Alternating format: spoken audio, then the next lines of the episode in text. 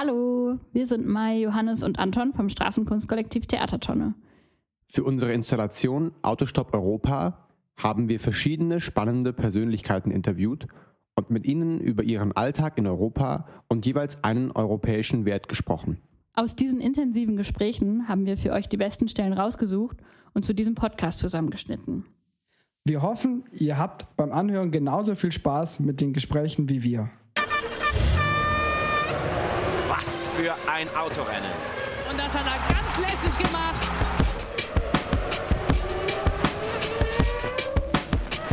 Die Zuschauer sind von den Sitzen gesprungen. Frieden.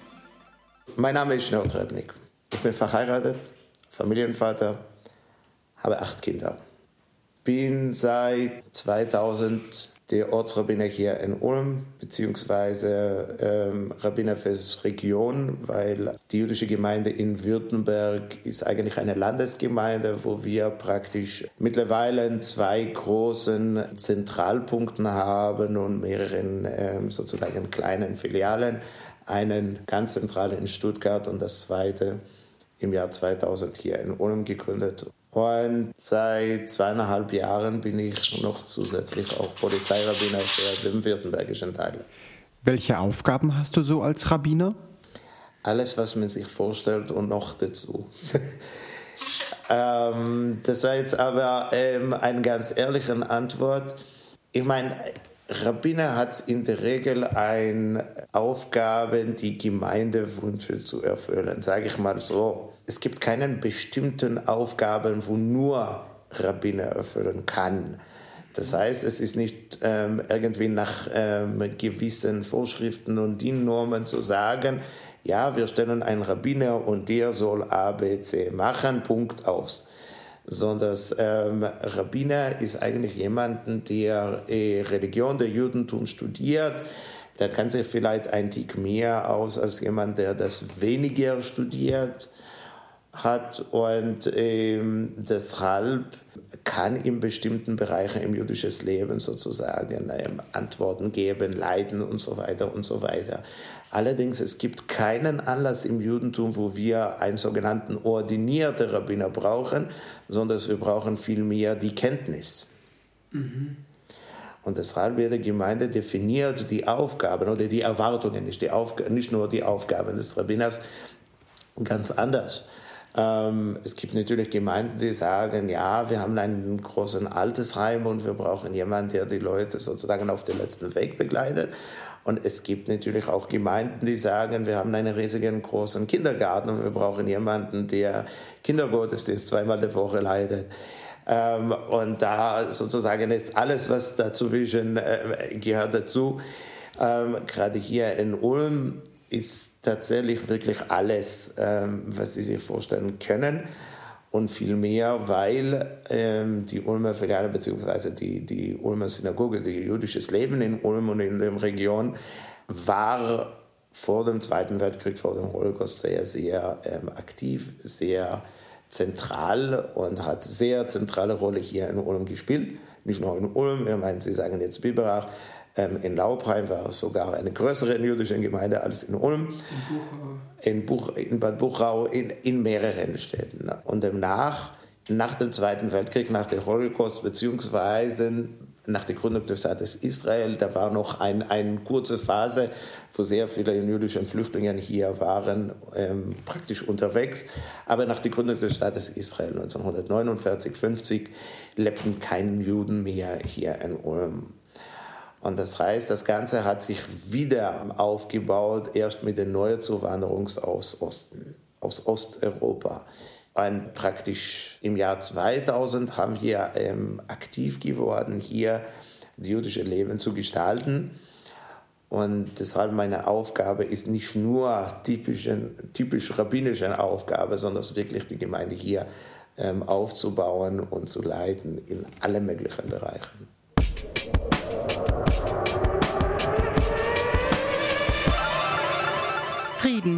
Ein Polizeirabbiner ist ja auch nochmal was, wovon man noch nicht so gehört hat. Was sind da so deine Aufgaben? Richtig. Ein Polizeirabbiner ist allerdings kein ähm, typisch rabbinischen seelsorgischen Aufgabe, das muss man auch sagen. Da geht es nicht um die jüdischen Polizeibeamte, sondern es geht vielmehr um eine Kontaktperson, vertrauende Person, jemand, der tatsächlich die Türen zwischen die jüdischen Gemeinden und die jüdische Leben ähm, hier im Lande und die Polizeibeamte zu, äh, öffnet. Die Polizeibeamte sind ein, ein ziemlich große Gruppe von Leuten, die leider aus gegebenen Fall auch sehr viel Kontakt mit jüdischen Gemeinden haben. Allerdings die Kontakten bzw. die Verbindung bestand oft aus ähm, sicherheitsrelevanten Fragen und jetzt wenig durch Gespräche und Verstanden. Und sehr oft passiert, dass Polizeibeamte vor einer Synagoge standen und wussten gar nichts, wozu die überhaupt stehen. Ähm, was ist eigentlich hier? Und sehr oft kam der Gedanke, ja, pff, vor 70 Jahren lebten hier Nazis, die die Juden ermordet und deshalb müssen wir jetzt eine gewisse jüdische Einrichtung, die möglicherweise als Mahnmal und Museum da stehen, ähm, schützen. Und ähm, oft hörte man nicht nur von Polizeibeamten, aber auch von Polizeibeamten, ja, ich war schon oft auf einen Konzentrationslagern und Gedenkveranstaltungen und wenn man jetzt fragt, aber warst du mal in einer Synagoge? Ähm, ähm, wusstest du, dass die äh, jüdische Religion ist eine lebendigere Religion, der seit 3300 Jahren existiert und Juden leben noch immer nach ähm, diesen Traditionen, nach diesen Vorschriften? Wusstest du, dass ähm, ähm in Deutschland mehr als 100 aktive jüdische Gemeinden gibt? Ähm, mussten viele tatsächlich verneinen. Und die jüdischen Gemeinden stehen hier, ähm, weil ähm, sind einfach jüdische Leute hier, ähm, weil sind ganz normale Bürger, die genauso wie allen anderen religiösen Menschen, ähm, ob es jetzt katholisch, evangelisch, ähm, was weiß ich, äh, muslimische Leute, gibt es auch eine jüdische Leute hier, die ganz normalen Religionsgemeinschaft haben, ganz normalen religiösen Leben und religiöse Kultur haben. Ähm, die sind aber ganz normalen Teil der Gesellschaft hier. Und ähm, Möglicherweise, was ist natürlich unsere ähm, große Hoffnung, ähm, trägt diese Aufgabe dazu, dass es ähm, wenig Antisemitismus gibt, wenig Antisemitismus ähm, innerhalb der Polizei, aber auch wenig Antisemitismus, die über die Polizeibeamte hinausgehen, ähm, auch. Das heißt, äh, wir sprechen hier auch von ähm, gewissen Multiplikatoren, die, die die jeder von denen ein Familien- und Freunden- und, und Bekanntenkreis hat.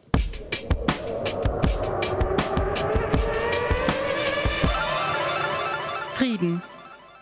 Bei Europa denke ich an.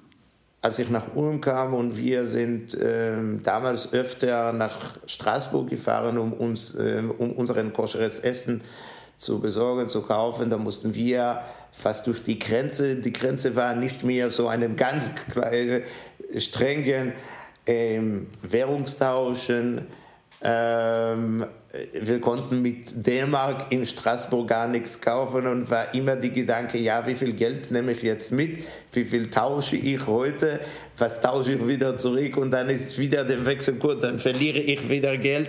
Ähm, heutzutage gibt es mittlerweile einen, einen online-europäischen koscheren Supermarkt, wo ich mir praktisch in Belgien oder in Frankreich oder woanders was online bestelle und am nächsten Morgen steht es bei mir zu Hause. Also ich denke wirklich, es bietet sehr, sehr viele ähm, Möglichkeiten für Miteinander. Es bietet auch ein bisschen egoist, egoistisch, darf man auch nachdenken, äh, denken, bietet auch ein, eine gewisse Stärke nach außen. Mhm. Ja, ich glaube, in den letzten Jahren zeigt es äh, deutlicher, Europa hat was zu sagen. Ja, es sind nicht mehr kleine Dörfer, sondern das, ähm, da, da, ist eine starke Gruppe von Leuten, die sich ähm, irgendwie gemeinsam engagieren und äh, ja, dann äh, wenn ich was gegen jemanden habe, dann geht es nicht um äh, gegen dir oder die anderen, sondern es ist tatsächlich deutlich stärker. Ich glaube, gerade für Nationalismus hat es einen gewissen, für manche Leute einen gewissen Nachteil zu sagen, aber da ist mein Ego geschwächt. da ist meine Identität vielleicht nicht ganz so klar wie früher. Und verzeihen Sie mir, wenn ich jetzt den Vergleich mache, es ist genauso, wenn ich einen Partner oder Partnerin habe. Wenn ich lebe alleine, dann darf ich machen, was ich will. Und in dem Moment, wo ich mit einem Partner oder Partnerin zusammen bin, dann muss ich oft äh, mit jemandem absprechen. Und da ist natürlich die Frage, bin ich bereit, sozusagen so eine Gesellschaft zu haben, so ein, ein Europa zu haben, wo ich auf meinen egoistischen Meinung manchmal ein bisschen verzichten oder zurückhalten oder nicht. Ich kann es wirklich verstehen, dass die Menschen wollten die eigene Identität nicht verlieren und nicht aufgeben und nicht irgendwie ähm, assimiliert zu sein. Und da braucht man tatsächlich einen gewissen Rezept, ein gewissen Konzept, ähm, wie ich die beiden tatsächlich miteinander kombiniere. Und was gehört bei mir zu Hause, was gehört bei mir in die Gemeinde, was gehört in meinen privaten Umfeld und ähm, was ist tatsächlich mehr in die Öffentlichkeit und wo kann ich tatsächlich die Grenzen ein bisschen weicher setzen, wo ich sage, ja gut, aber mit dem kann ich leben ohne meine Identität zu verlieren.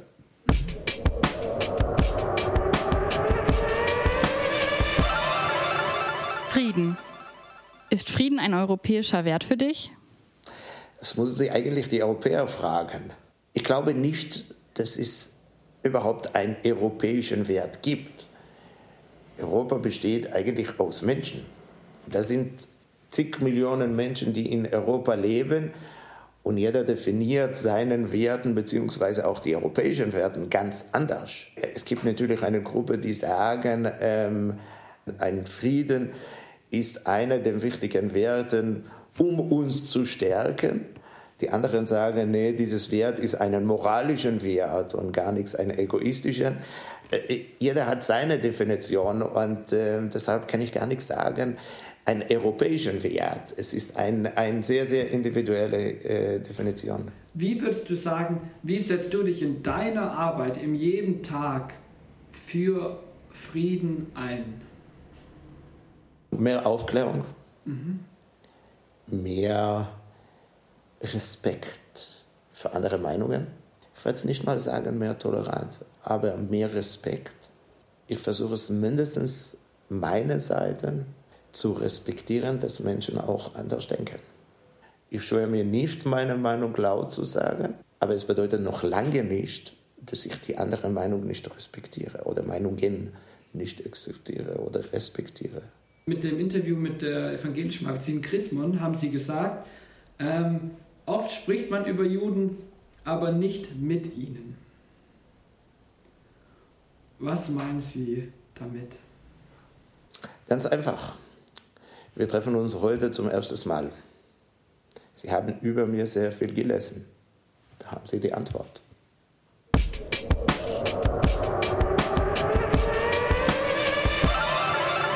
Frieden.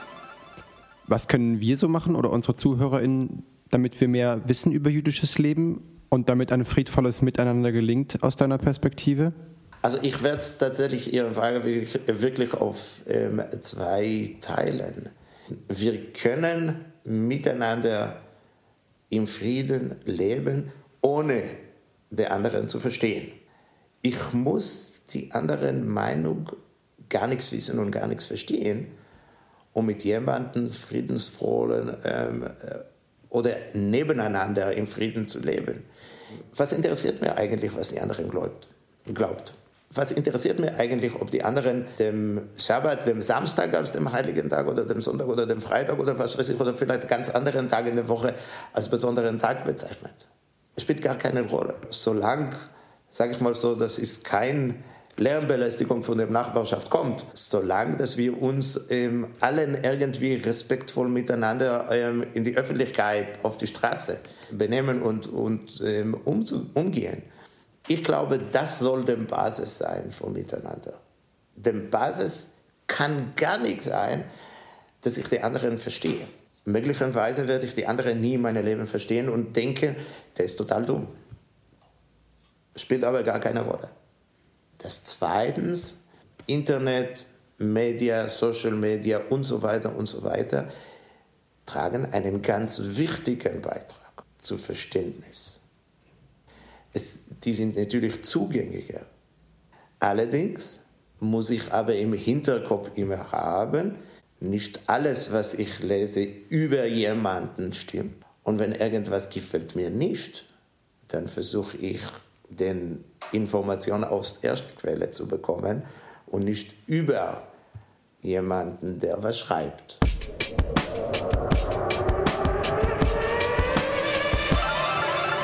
Frieden. In der Vorbereitung haben wir was gelesen und das wusste ich davor auch gar nicht. Am 5. Juni 2021 gab es einen Brandanschlag auf die Synagoge in Ulm. Wie ging es dir damit und wie geht es dir heute damit? Es wird immer solche Menschen geben. Es war immer, es gab immer, es gibt und es wird immer solche Menschen geben. Ich hoffe sehr, das ist eine kleinere Minderheit. Was meine große Hoffnung ist auf jeden Fall, dass die große Mehrheit der Gesellschaft hält zusammen, hält zusammen, wenn es ein Brandanschlag auf eine Synagoge ist oder wenn es Hakenkreuzschmierereien ähm, auf dem Ulmer, Bänke, äh, Ulmer Münsterbänke äh, ist. Ähm, ich mache jetzt nicht direkt den Vergleich, aber ich schmeiße das alles irgendwie in einem Topf und äh, wehrt sich dagegen. Ja, die große Mehrheit. Und ich glaube, wir kennen die großen, vernünftigen Mehrheit ich würde es nicht sagen friedlichen, aber vernünftigen Mehrheit, können sehr, sehr viel dazu beitragen. Und ich gebe es einfach dem Beispiel, was ich damals gegeben habe. Jeder, der irgendwas sieht, merkt, hört, mitbekommt, soll einfach sich melden bei der Polizei oder bei dem anderen. Wenn wir ähm, wissen von Attentat in Halle, der früher passiert, sind am Endeffekt zwei nicht-jüdischen Bürger betroffen und ermordet. Das heißt, es betrifft uns alle. Das ist aber eine Seite. Und die zweite Seite ist, und ich bin mir gar nicht sicher, welche Seite kommt zuerst oder was kommt zuerst. Dunkel und Finsternis kann man nicht nur mit Waffen bekämpfen, sondern sehr, sehr oft mit mehr Licht und Helligkeiten. Und ich kann es euch sagen, an dem Samstag, am 5. Juni 2021, wo es hier einen Brandanschlag kurz vor dem Gottesdienst, kurz vor Samstag Gottesdienst stattgefunden hat. Die Mitglieder kamen zum Gottesdienst, waren ganz erschrocken. Ja, es war noch nicht in den Medien, also niemand wusste und ja, kommt man hier und solche Überraschung. Aber da war die erst, bei manchen die erste, bei, bei manchen die zweiten, auf dem zweiten Blick die Reaktion, wahrscheinlich ist hier nicht genug los. Wir müssen mehr Leute bringen, wir müssen mehr Leute mehr aktive ähm, Mitglieder haben, wir müssen mehr positives, aktives Veranstaltungen hier haben. Das wird sicherlich dazu beitragen, dass andere andere gar keinen Platz mehr bekommen.